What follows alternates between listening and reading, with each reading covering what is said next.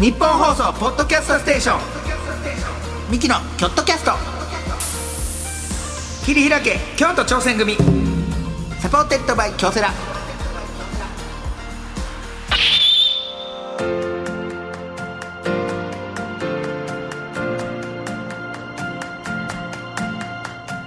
どうもミキ兄の昴生です。弟です。二人合わせて構成合わせ合わせ構成言うてやっております、はい。さあミキのキョットキャスト切り開け京都挑戦組、んなんと51回目の放送でございます、さあ毎回チーム一丸となって何かに挑戦しているゲストをお呼びいたしましてその挑戦の裏側を聞いて応援していくという番組でございますが。はい、えーあのーうん。我が家には猫が、まあまあ、チームに関するあれなんですけどちょっと猫がいまして、まあ、猫も一応チームで汗チーム汗で頑張ってるんですけど、ね多い5匹もいるね、5匹もいるんですからね。大所帯チームいはい。いチームですよ、うんあの1匹目の猫がちょっと病気持ってまして。あそうなん。あー、えー、名前が？スケロク。スケロク。女の子。女の子でススケロクちゃん、うん。病気でしてそう最近発覚したんですよちょっと転換が起きるんですけど、うん、それがもう月にもう最近もう毎月、猫にもあんねんなそう。いうのかな。毎月起きるから病院どうなんのそれ？うほんまに泡吹いてええもう目真っ黒になってガーって痙攣してびっくりするよな。びっくりするし家出られへんのまず。その怖いから。だからいつなるかわからんから。その警報のやつずっとつけて監視モニターも全部ずっとつけてうん。そうちょっとでもなんか変な動きしたらえでも今見てんへんやん。どうすんの？だから何年これババババちょっと動きがあったら？そうそうそうそうそう。そう、えーそういうふうにして常に監視できるようにしてそれ。でそれぐらいちょっとデリケートなデリケートで。で猫のお仕事いっぱいもらったから、うん。結構まあ正直ですよ。コロナ禍の時僕猫でめっちゃ稼いだ そんなんまはっきり言わ。こんなん言うのあれやけどはっきり言うことではない正直猫の表紙ねね持って行ってね上白石萌音ちゃんに猫抱っこしてもらってうちの猫。ね。あれってさどうなってんの？上白石萌音とうん。表紙取ったやんなんか雑誌のはい。猫2匹はい。あギャランティーはどうなってんの？あれ。いやだから入りますよ僕。い え嘘やん。やいやそんまに？オーナーですから。えー？はい。え当たり前です嘘！よはい。お前んとこに行くのそれ。はいええ当たり前。いやいや当たり猫にあげれますか？猫に小判ともよう言うたもんで。いやちょちょちょ下手ですけど。なんか全然うまくはないですけども。はい、えー？私のとこに全部入るんで。ええいやだからそうですよ。だからあのそんなん俺もペット買おうかなそしたら。あ叩かれそいやお前がそんなん言うからよう いやでも本当にうん。あのーなんかちょっと朝の番組でうん。とか言ってその猫の写真提供よしたらあったなお前。ほんまにめっめっちゃあるわお前。で家でリモートしてて猫見せてくだあーさいちょうどその時に猫拾ったんであー。猫を見せたりとかしてもうすんごい稼がほんまにすごい稼がしていただきました。猫マネー。猫マネー。キャットマネーが。キャットマネーを猫に小判とはよう言うたもんで。うまいここやねん使うの。そうか。ほんでそれですよ、うん。それででやっぱ病院代がうん。半端じゃなくて今その一番上のそう頃かその転換が起きて転換が起きたら救急病院に連れていくねん。うん。そしたら救急病院って泊まるだけでうん。56万かかるすごいな。一泊？一泊。すごいほんでそれれにニュなんかいーオータニややそうやねん。んうん。でこの前俺沖縄いね旅行行ったけど、ん。僕のホテル代よりも 猫のホテル代の方が高い。入院の。入院の。でそれにまだ検査とかなんやかんやしてたらあもう1回は最高額で70万ぐらい、ー。2泊え3日かな。で頭の CT とかも取らなあかんくてなんで転換が起きるかっていうのが分からへんから。でどうやら脳脳がちょっとやっぱりちょっとだけ障害があるまあ、生まれたところがあんまり良くなかったからそっから多分そう。先天的に脳がちょっと右と左の大きさが違ってその伝達がおかしくなってだって瀕死の状態でお前が助けてるからもともとがそういう状態だったから弱かった弱かったう。ん。でうわと思って。70万とかはもうまあ普通に2泊3日でもまあ10、まあ、最低でも16万は泊まってかかるから、うわもうこれはもう大変やでもう俺一回調べたろうと思ってうん。猫が稼いだお金と 自分がホテルに行ったお金を全部今までお前のタレントたち、うん、うん、社長ミキ亜生の元に集ってる。タレントたちで稼いだお金とグラビア猫を。そうグラビア猫と全部調べたわけ。うん。そしたら、うんトントン。今。ええやん。うん。じゃあええやん。よかった。いやあいつらうん。それぐらいやってくれやってくれてよそれは俺も返さんと。いやそらせやわ。うん。うん。ごめん!」って言うた。ごめんなって。なんか俺なんか悔しい。なんか。しかもさ自分らのためのお金を稼いでるわけやから。こいつらだからすごいねん。余分なお金がないから逆にお前はそう。幸せだけを。ほんまにそんな。んいやほんまにだから払わなあかんぐらいの。払わなあかんもうちょっと。なんか。いやだからそのありがとうと思ってな。うん。めっちゃ高いフォアグラの缶をね いいやそのタレントは望んでんのかそんないや一個いや これはタレントの単位祝いでですよ。うん。単位祝いでうん。1個5000 500円500円こんなんですよ。500円のやつをあげたらねものすごくゲロ吐いたんですよ。おながってすごい戻して全部。ほらな。だからタレントの意見も聞かなあかんわ。やっぱそうやな。こっちがワンマンやって今ワンマンワンマン経営でしたあなたほんま。ほんまにニャンマン社長かもね。ええ？ワンマンじゃなくてニャンマン社長。お前なうん。今日も妹来てくれてんねんお前。妹がね妹の前で恥ずかしいことお前。がっかりした顔すな。お兄ちゃんこう頑張ってんねんな。お兄ちゃん。こういうふうな感じでお金稼いでんねミキんからサーさんがなミキサーの妹が。妹が今日お前のな。血つな。がってるよ絶対。絶対俺よりも血つながってるどっかで絶対。血つながってんねんから俺は妹ががっかりしてるわ。お兄ちゃん。せっかく会えたお兄ちゃんがこんな仕事っぷりやったおの兄ちゃん頑張ってんねんこれでも。必死こいてな。お前音消されんぞお前妹妹。音だけは消さんといてくれ絞られんぞごめんごめんごめんそれはごめん。さあ、えーこんな感じでですねチームに関するエピソードメールも募集中です、はい。えーチームで何かに向かって頑張った思い出忘れられないチームメイト、はい。チームでやった変わったポジションの話など何でも OK です、はい。メールは京都アットマーク 1242.com まで。またツイッターで感想をつぶやく場合は「ハッシュタグ京都キャスト」をつけてつぶやいてください、はい。京都は大文字で KYOTO キャストは小文字です。はい。さあそして今回のチーム一丸となって何かに挑戦している京都にゆかりのあるゲストの方なんでございますが、はい。今回は株式会社京都紋付のなんと社長さんにお話を。お兄ちゃん大好き社長。あんまそう言うな。今も社長って聞いてはんねんから。いやそう。社長と名の付く人は一番好きやね 大好きもうよだれジュルジュルでございます。よろしくお願いします。お願いします。最後まで聞いてください。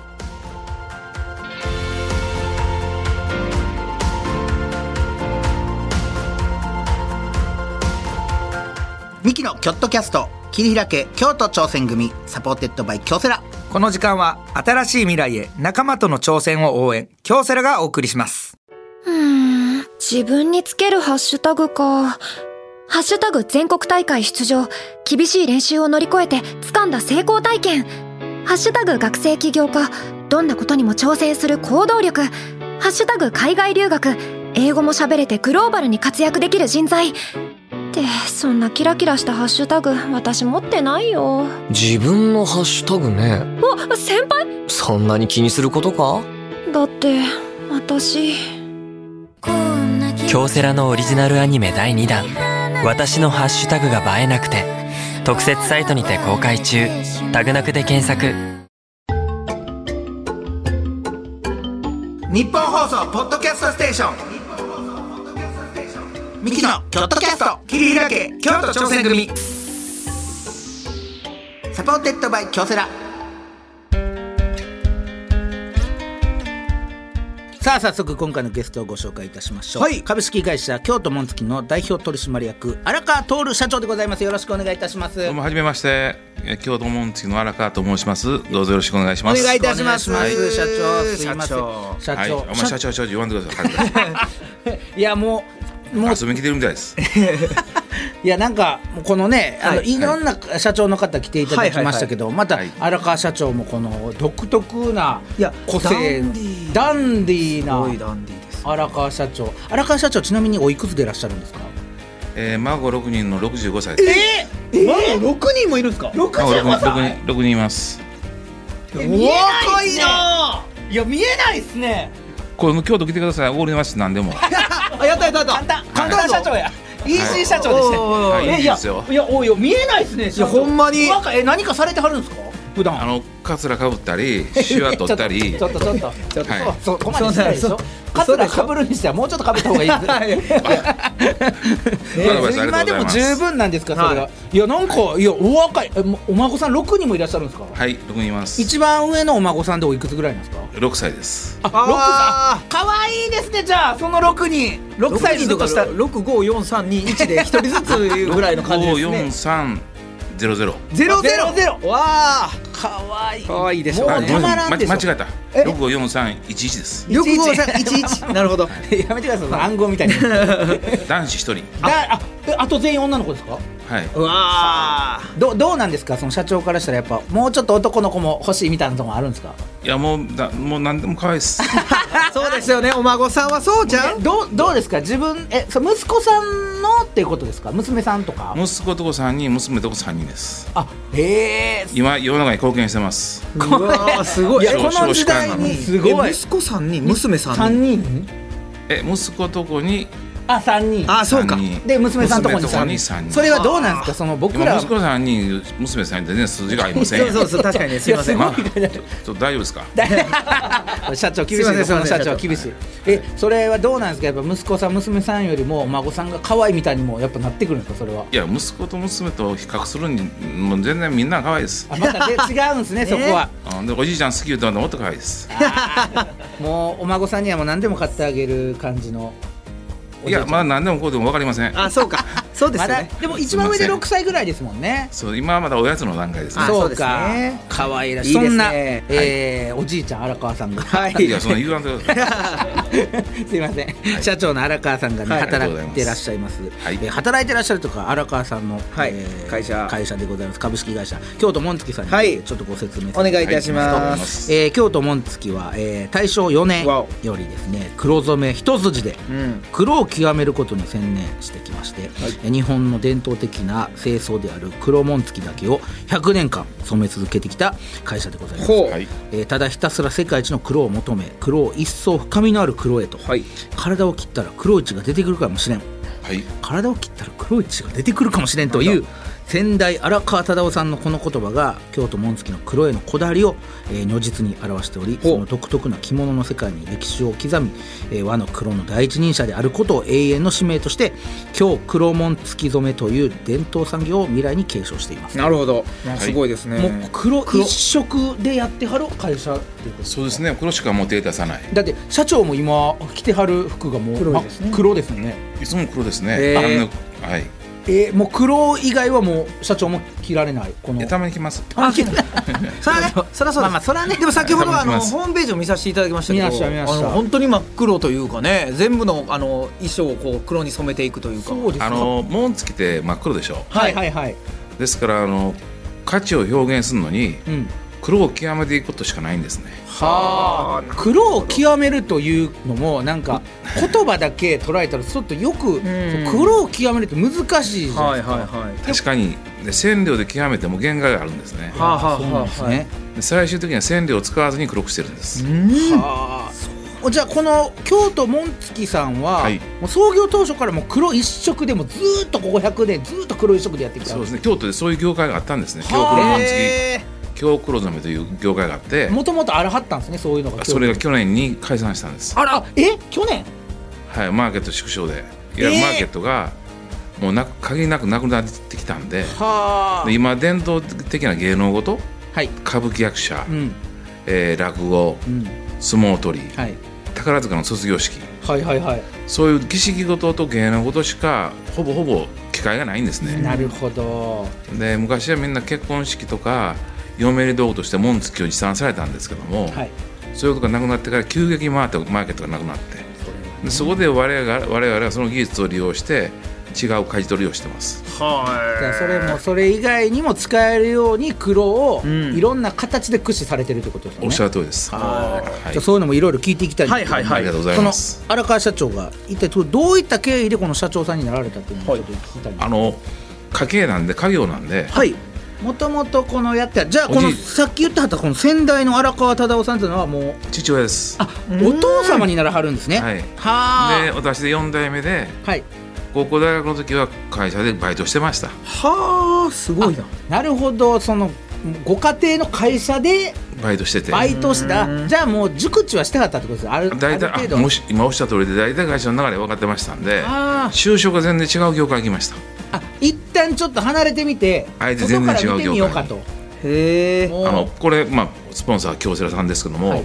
それと同じ業界ではい。プリント基板のメーカーに勤めてました。ほう。それはどういったことでなんでそちらの会社に行こうとしたんですか？いわゆる全然違う業界で、はい。今の最先端の業界に行って、はい。はいあのそこでいろんなことを知りたいなと思ってあの自分で行きました。うんまあほんまにこの黒ばっかりを勉強してても他の色知っとかんとみたいなね,、まあね。例えばの話ですけど、おっしゃだから室町ことですよね。の京都室町の小習慣じゃなしにうん。全然違う業界のことも学んでそこからまた戻ろうという思いがありました。そういうことなんですね、はい。そのさその先代のだから、えーお父様の荒川忠夫さんが、えーまあ、先代で3代目ということで、そのまあ、そのさっきの説明でも気になってたその体を切ったら黒い血が出てくるかもしれんっていうのも、はい。これもお父さんも言ってはった。そうですね。親父はもう親父もそうですけどもやっぱり黒というものに対してものすごく思いがあったんで。でそういうふうなフレーズを使ってましたね。体を切ったら黒い血が出てくるそれはどういった言葉なんですか？そのもう重い奥行きといですね。はあ。我々黒に対してそんだけこだわってるよと、もう体が黒くなってるよと。はあ。だからみんなのその生活の中に黒は絶対にあるよと。そのうん、だから黒黒を極めていくのが我々の仕事なんで、じゃあそういう仕事っぷりを見てはってということですよね。そうですね。はすごいなどんな感じでその仕事っぷりはどうでした？かお父さんは。もうもう親父っていうのはもうそこほど成長期なんで、はい。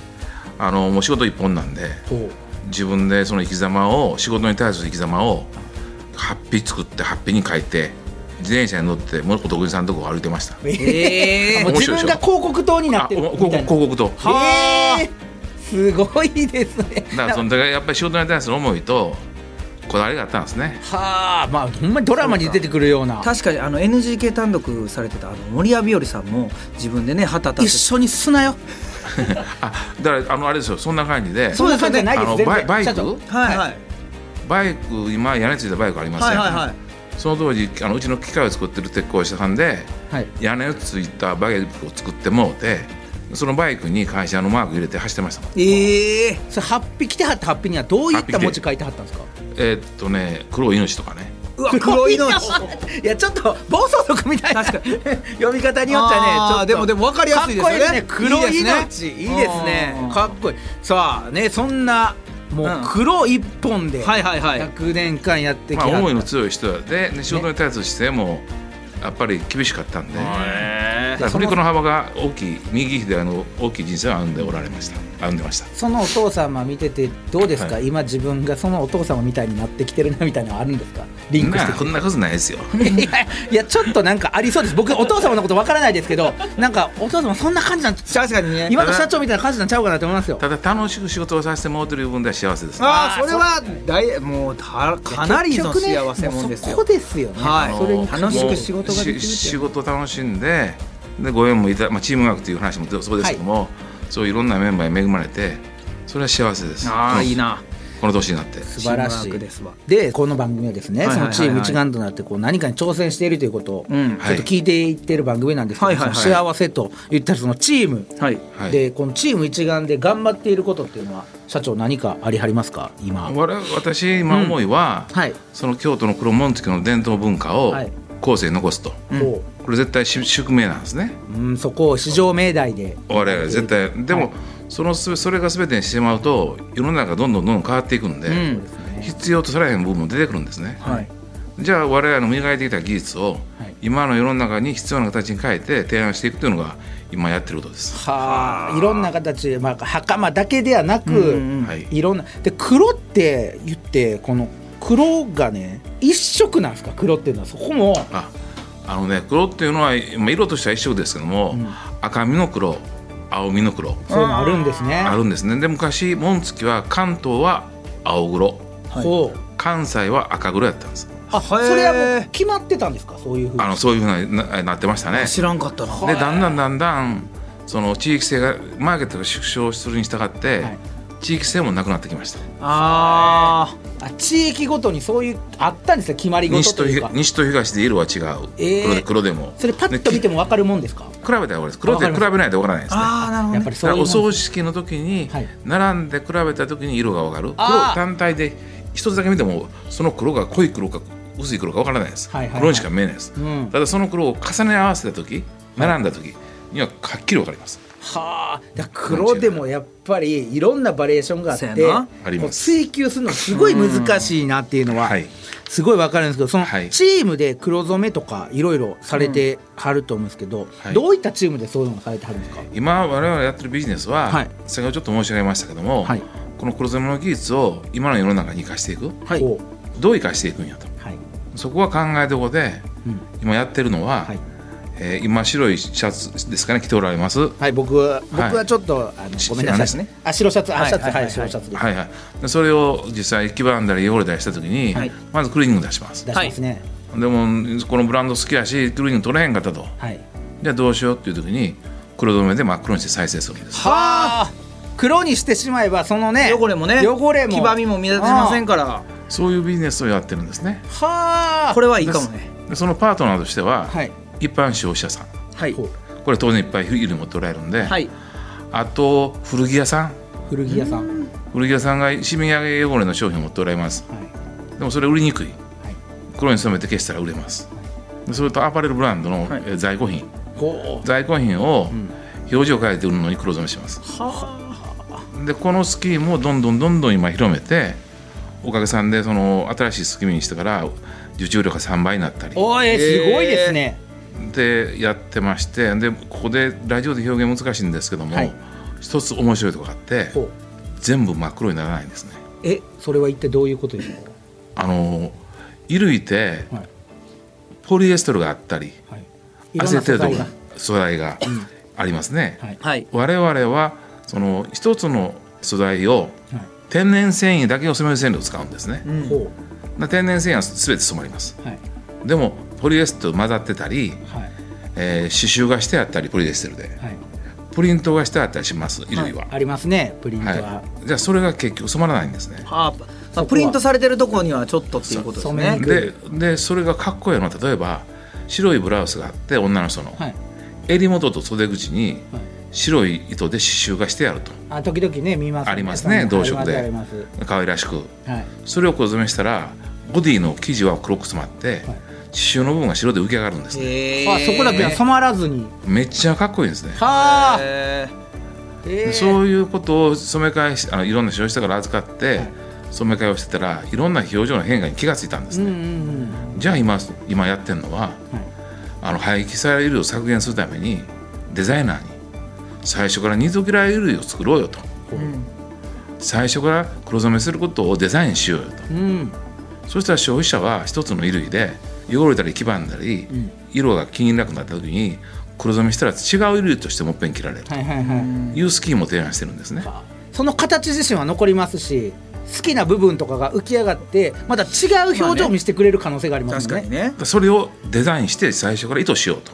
最初からそれをもうそれを目的として作ろうと。新品売ると、うん。でその時に消費者が実際あの頭の中でイメージできませんよね。はいいやちょっと難しいところありでそますよね。れを今のデジタルの仕組み使ってあの洋服によく下げ札ついてますね。はい。あの下げ札にこの商品は汚れたり黄ばんだりしたら黒染めしてくださいと。はい。で裏ひっくり返すんですね下げ札を。な2つ QR コードが仕込んであってほ1個を読み取ると、はい。えー染まった後の画像が見えるんです。うほうほう。ほうな消費者はあれ。これ今白いブラウスやのに黒染めしたらこんな柄が浮か浮かび上がんのと、うん。それでいいよねっていうふうになりますはあ。でもどこで染めたらいいのと次次の疑問が湧きます。そうですね。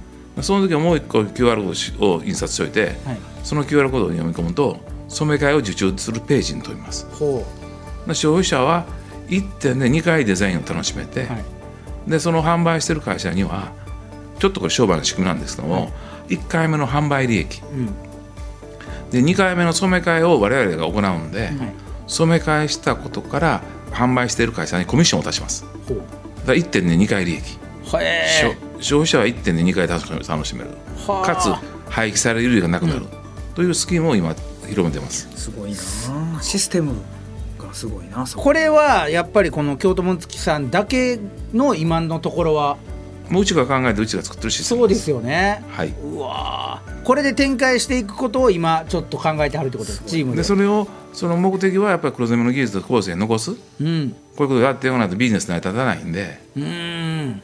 あの悲しいかな。ピークで黒染めで年間12億円12億円ぐらいやったんですね売り上げを、ほ今黒染めの売り上げは年間600万です。うあえー、ええそこまでなってますか？はい。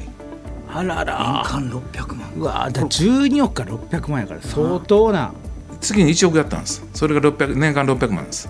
うわー。それをじゃあまた上げていく作業っていうのはなかなか大変ですけどそこを今社長は頑張られてるというか。でこっちのビジネスがどんどんどんどん伸びていってるんで。それチームでやられてはりますけど。チチームです。これチームでね。ほうほこのビジネスをうん私一人で広めても、ううん。京都モンテの力だけが知れてるんですね。はいはいそしたらこのチームこのビジネスを広めてもらうのに SDGs で廃棄衣類の削減なんで、はい。パートナーを作っていってるんですよ。はい。パートナー。はい。はい。例えば A 社がパートナーになりたいといえばはい。このシステムはホームページで受注してるんですね、はい。で簡単に言いますと A 社にホームページをそのまま付与するんです我々と同じやつをほう。ほうほでそこに入り口作ってもらうんです。うはい。あの我々が作ります。はい。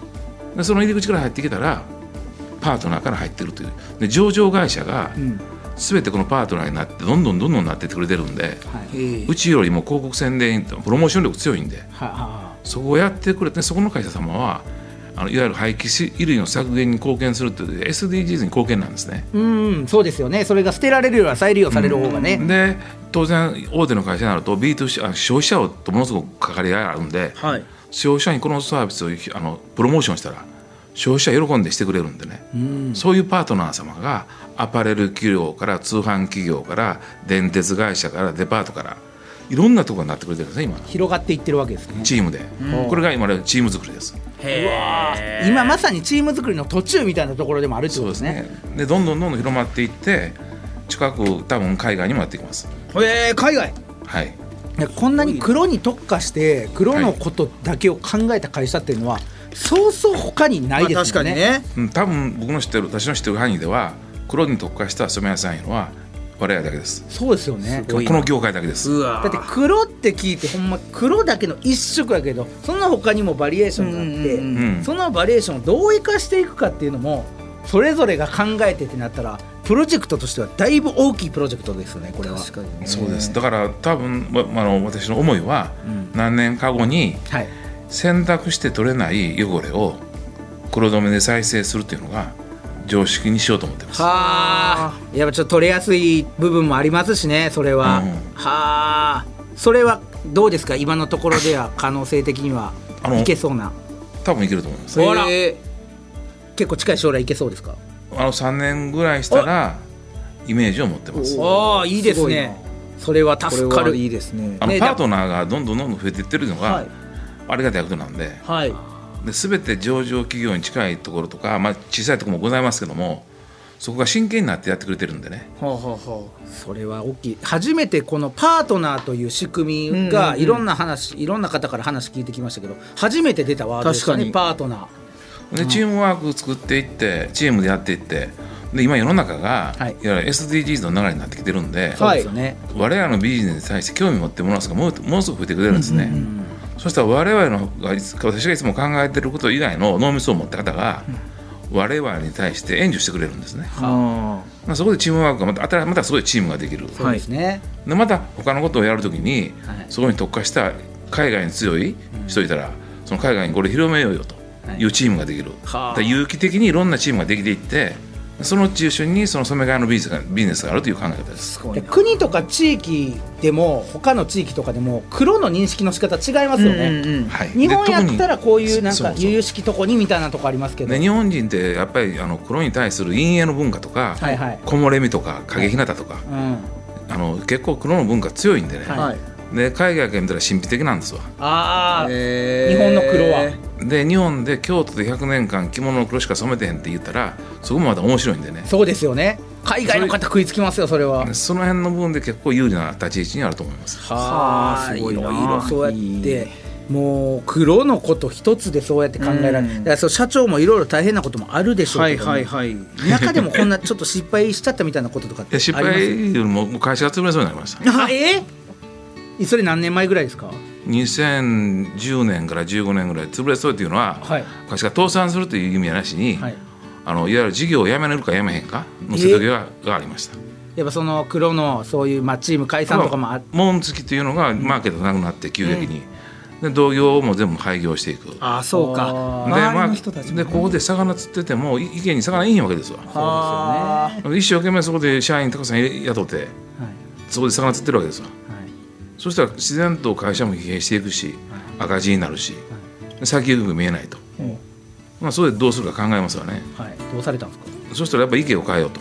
ほ魚釣る？うまあいここに魚がおらんから魚がいる池に行ったらいいということですよね、でその時やったことがアパレル業界に進出。するああそういうことか。うん。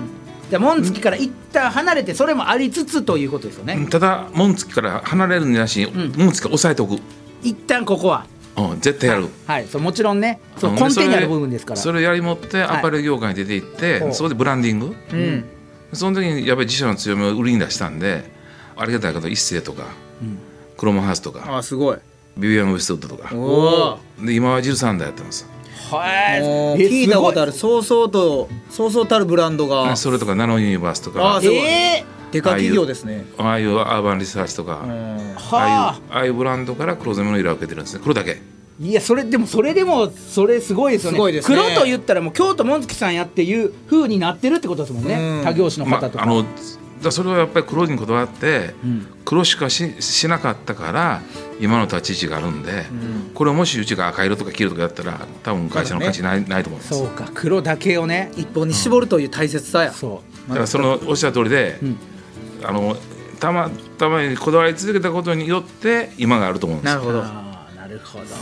じゃあ今後やっぱりこうやっていきたいっていうのはやっぱり海外の方に向けてとかも今後はもう海外向けてこの黒色の文化を発信していって、であともう一つやりたいことはほ今ちょっと動いてるんですけどう。も伝統産業ばっかり頑張ってはい。で伝統産業でキラッと光ってるとこ集めてグループグループ今作ってるんですね、こうまたそこでチームをまた、うん。でそのそれは染めじゃなしにいろんな業種。はい。うん。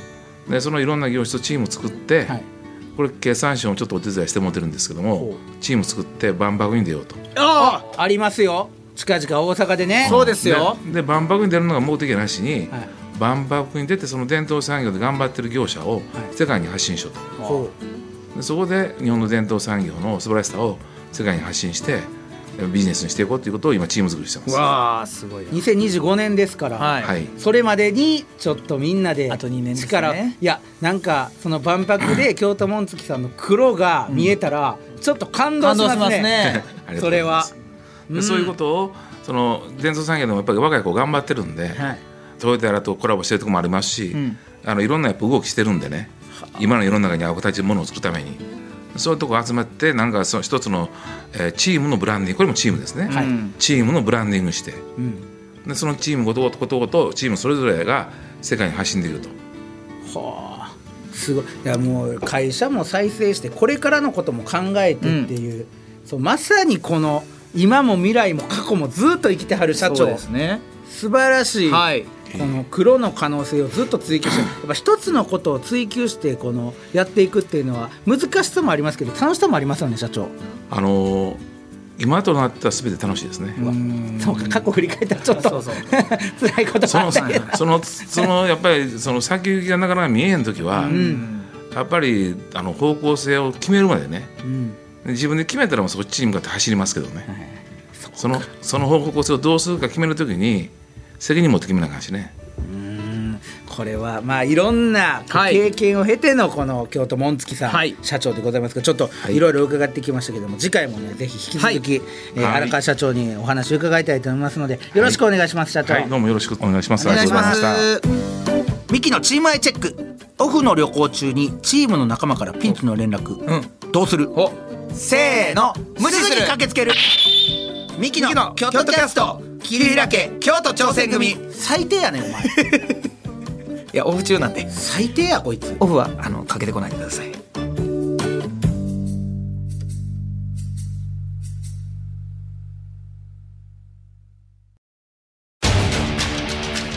一人じゃない。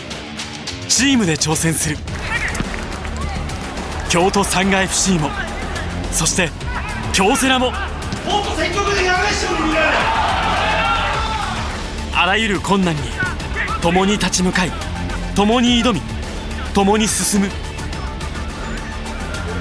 これからの未来は今このチームの挑戦にかかっている。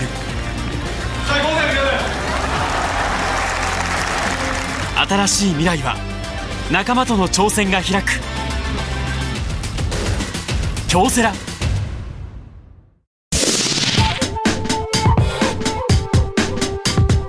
日本放送ポッドキャストステーション。ミキのキョットキャスト。切り開け京都挑戦組。 supported by 京セラ。さあミキの京都キャスト切り開け京都挑戦組、はい。51回目はここまででございましたけども、えー黒って言ってもやっぱねいろんな黒があって世界に発信していく。確かに黒だけでここまでドンと打ち出すって、なかなか勇気もいるで、まあね確かに。他に手伸ばしたりで黒を時代派生した。時代がそこに追いつくしかないから。いやいやまああとじもうそこ黒を、まあ、タイミングもあるやろうし、うん。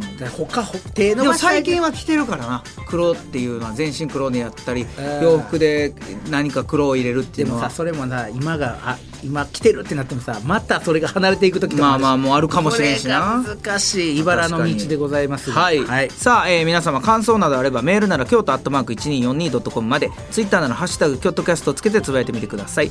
詳しい情報は京都キャストの公式ツイッターをチェックしてみてください。はい、ここまでのお相手はミキのコーセット亜生でした。